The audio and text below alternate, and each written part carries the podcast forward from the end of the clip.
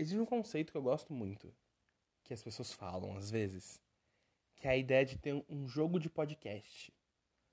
Um, alguma coisa mecânica, algum jogo mecânico ou, ou que se repete bastante, algo para você matar tempo e descansar a cabeça, assim, que geralmente você joga ouvindo podcast.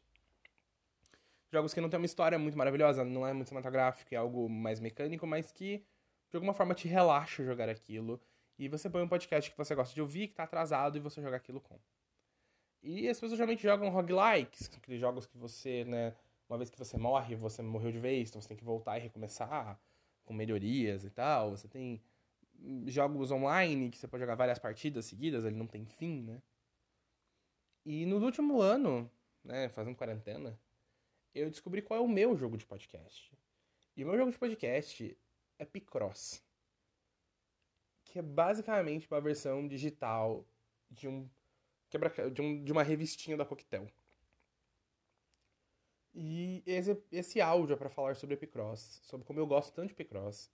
E esse filho é, esse irmão bastardo do, do, do, Sudoku que as pessoas não conhecem e deviam conhecer porque é muito divertido, é muito legal e eu gosto bastante. Tá? É meio pra falar disso, pra falar que eu gosto de Picross e explicar o que Picross, caso você nunca saiba o que Picross.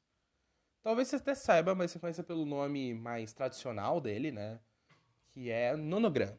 Então, Nonogram, ele é um esse quebra-cabeça japonês, como o Sudoku, e a ideia dele, acho que no Brasil ele é chamado de Logic Pix. E tem muitas versões digitais com o nome Picross. Eu acho que o nome em si é da Nintendo, mas as pessoas usam, porque ele virou, virou um termo é, sobre. um termo sinônimo a nonogram. E a ideia do nonogram é: você tem geralmente uma, uma malha quadriculada, uh, de, de sei lá, 5x5, 10x10 quadrados, 15x15, por aí vai. Ou às vezes retangular, mas é uma malha de quadrados. E ao lado de cada linha, ao lado de cada coluna, é como se fosse uma batalha naval, que em vez de você ter é, coordenadas, você tem números que indicam como você tem que preencher alguns dos quadrados daquela linha ou coluna. Então, vamos fazer de conta que a gente tem um, uma malha quadriculada de 5 por 5. E aí, numa linha, você tem o número, só o número 5. Só 5. Então, quer dizer que você tem um grupo de 5 quadrados adjacentes para ser pintados. Então, é cada número numa linha, numa coluna de um, de um nonogram, representa um grupo de quadrados adjacentes, um do lado do outro, que precisam ser pintados. Então, nesse caso, se você tem um grid 5x5, então ele tem 5 de largura, 5 de altura, então a sua linha tem 5 de tamanho, né, 5 quadrados. Se você tem só o número 5, quer dizer que toda a linha é pintada. Então você vai pintar toda a linha. Pinta a linha inteirinha. Se você tem, por exemplo, um... Mas você pode ter, por exemplo, também uma linha que veja só um número, tipo só 5, tem o número 2 e o número 2. Então tem dois números 2. Então você apresenta que você tem dois grupos. O primeiro tem dois quadrados, o segundo tem dois quadrados. E, e a ideia do nonogram, e aí que ele fica muito, muito inteligente, é que se você pintar dois quadrados adjacentes e logo adjacente a eles pintar mais dois quadrados, você não tem dois grupos de dois. Você tem um grande grupo de quatro, porque agora você conectou os dois. Então agora eles formam um grupo de quatro, não dois grupos de dois. Não dá pra você saber se aquilo é um grupo de quatro, um grupo de um e um de três. São quatro quadrados juntos. Eles viram um grupo de quatro. Então, no nonogram, a regra básica é: se você tem mais de um número numa linha, você tem que separar todos os grupos, todos esses números, né? Cada um, número representa um grupo de quadrados. Cada um deles por pelo menos um espaço vazio. Então, esse, essa dica 2, 2 para um nonograma de 5 por 5, né, numa linha de 5 quadrados, ela só tem um jeito de você preencher isso, que é dois quadrados preenchidos, um espaço branco no meio, que geralmente você faz um X, porque você nunca vai preencher aquele espaço, e mais dois. Então, 2 mais 2 mais o buraco do meio dão os 5 quadrados da linha. E aí você consegue é, resolver a dica. O problema é que, tipo, as dicas das, das linhas e as dicas das colunas se intersectam.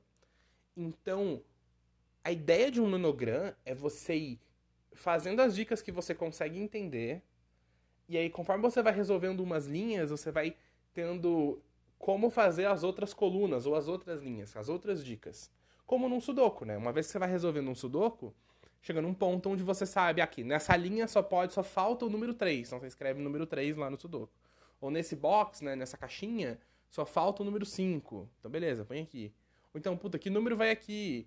Sabe? Você vai olhando isso no Sudoku e, de acordo com o que já está preenchido, você vai descobrindo a posição dos outros números. No Nonogram ou no Picross é a mesma coisa. Então você pode, conforme você vai preenchendo as linhas, as colunas, as outras, as dicas das outras linhas que se intersectam com ela também vão fazendo mais sentido. Que com o tempo você vai vendo que, assim como no Sudoku, geralmente quem resolve Sudoku, é, você olha para cada quadrado e fala: ah, não, aqui não pode ser um 3, aqui não pode ser um 5, aqui não pode ser o 1, porque o 1 já está na mesma linha. Então, as regras do jogo fazem com que certos números não possam ser colocados em certos quadrados. No monograma é um pouco mais simples, porque cada quadrado ou ele vai estar tá vazio ou ele vai estar tá preenchido. Não tem outra opção. Não é que nem no Sudoku que tem nove estados diferentes, né? Os nove números. Então, dependendo de como as dicas são, você vai ver, não, esse quadrado ele obrigatoriamente está preenchido. Não importa qual a combinação de posições que eu faço desses grupos, esse quadrado está sempre preenchido. Então você preenche ele só que se esse quadrado tá preenchido, então quer dizer que essa outra dica, o grupo começa aqui. E aí você vai montando assim. E o legal do Nonogram é que 90% das coisas e aplicativos de Nonogram e Picross, no final ele forma um desenho. E é muito legal ver, tipo, você batendo por um tempinho, aí, tipo, você forma, forma um coração. Um coração dos mais fáceis. Dos primeiros que você faz, assim, geralmente. Um coração, uma flor. Ou, ou tem desenhos quando você vai para um, muito grandes, né? Tem outros desenhos. E é tão legal. E chega num ponto que você vai aprendendo essas regras, elas vão ficando meio intuitivas, sabe? E chega num ponto que eu tô resolvendo um Picross, né? Um nanogram 10 por 10 eu não tô sentindo ou pensando, eu só vou no automático, assim. E fazer aquilo e ver os desenhos é como se eu ocupasse a minha cabeça. Geralmente eu ponho um podcast ou uma música e eu fico ali, sabe? Um dia de estressante de trabalho, me descansa, assim, uns, uns, uma meia horinha jogando Picross e eu relaxo e eu descanso. E eu sou. Eu devo ser estranho, porque eu descanso fazendo um jogo de lógica. Mas eu gosto de lógica, eu gosto de quebra-cabeça. Então eu acho muito legal, assim. E foi uma. Foi. É uma experiência meio relaxante com videogame. Porque não tem gente para te matar. Você pode tomar o tempo que você tem.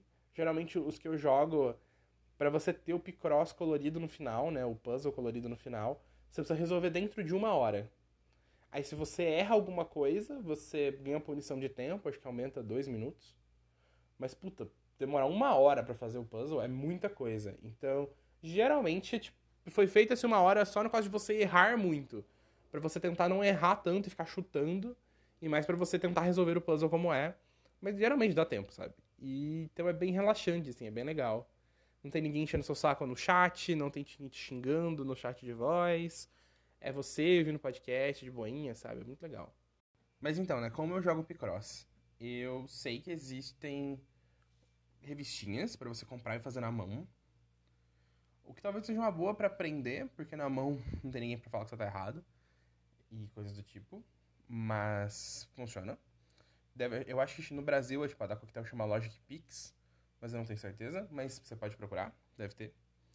Uh, para mobile, para celular, tem um monte, um monte de app de Picross. Só procurar por Picross no Nonogram, tem uma porrada, vários de graça. É... Para PC deve ter também na Steam, né? Tipo, algum indie e tal. Eu sei que tem um famoso é... que eu não joguei ainda, quero jogar, talvez faça áudio dele quando jogar. Chama Murder by Numbers, que é um jogo de mistério, de investigação, que todos os a parte de investigação, de pegar pistas e de fazer coisas são Picross, são Nonogram. E é da Mediatonic, da mesma criadora de Fall Guys. Mas eu não joguei ainda, quem sabe, talvez seja bom. Mas é Picross no computador.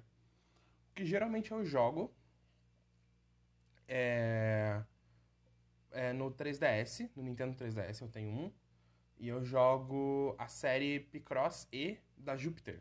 A Jupiter é uma desenvolvedora de jogos japonesa que basicamente só faz jogo para Nintendo, praticamente, assim. É muito raro ela fazer outro jogo para outra empresa, só para consoles da Nintendo, e nos últimos anos ela praticamente fez Picross. Aí, no 3DS, essa série Picross E tem, tipo, 9 ou 8 versões. Cada uma delas tem 150 puzzles, 200 puzzles. E ela sempre tem alguns modos diferentes. Um que eu gosto muito chama Micross. Tipo, você resolve um Picross 10x10 E ele é como se fosse. E aí cada quadradinho do Picross vira um outro Picross. E aí, na real, você tá formando um desenho 100%. Eu acho isso muito legal. É muito. E aí, geralmente são umas obras tipo a Mona Lisa, e só que feitas de pixelzinhos, e você vai fazendo parte por parte. Eu gosto bastante disso. Tem uma outra versão que eles criaram, que é o Super Picross, que eu odeio. Que ele usa dicas de duas linhas. Eu acho muito, muito confuso. Mas tem gente que gosta. E tem outras coisas que eles vão adicionando. Eu sei que pro Switch eles fizeram. Eles estão fazendo, né, a linha Picross S, que é a mesma ideia, só que pra Switch, para Nintendo Switch. Eu sei que o preço não é lá aquelas coisas, porque jogo de Switch é caro, mas se você tiver o Switch, talvez seja legal. Eu sei que eles são muito bons, tipo, a qualidade de vida é fácil de controlar, é tudo bem bom, assim, eles fazem os jogos muito bons. É, pro 3DS tem, acho que um da Sanrio também, que é da Hello Kitty, tem um de Zelda, tem um de Pokémon, que eu achei bem ruim, de Pokémon. O de Zelda é bem bom. E... Mas é meio isso, assim, é Picross. Eu pego e deito com 3DS na cara e fico brincando, assim, com o videogame na cara e jogando. É muito divertido, é muito relaxante. Não importa se você for jogar no, no celular e tal. É, se você gosta de Sudoku, se você gosta de esses puzzlezinhos de revistinha numéricos, né? Porque tem caça-palavras e tal também. Pode ser que você goste também, mas essa parte numérica de resolver esse tipo de coisa. Talvez você goste de Nonogram. Talvez você já conheça Nonogram, mas jogue mais Nonogram. Jogue mais Picross. É muito bom, é muito gostosinho. E me ajudou a passar por momentos difíceis nos últimos meses. Assim. Eu botava o podcast, começava a jogar e eu ficava tipo uma hora, meia hora. Era bom, assim. Era, era uma forma de relaxar, de me acalmar. Eu gosto bastante. Você gosta de puzzles, provavelmente você vai gostar. Jogo de quebra-cabeça. Chef's Kiss. Top. Joga Picross. É isso.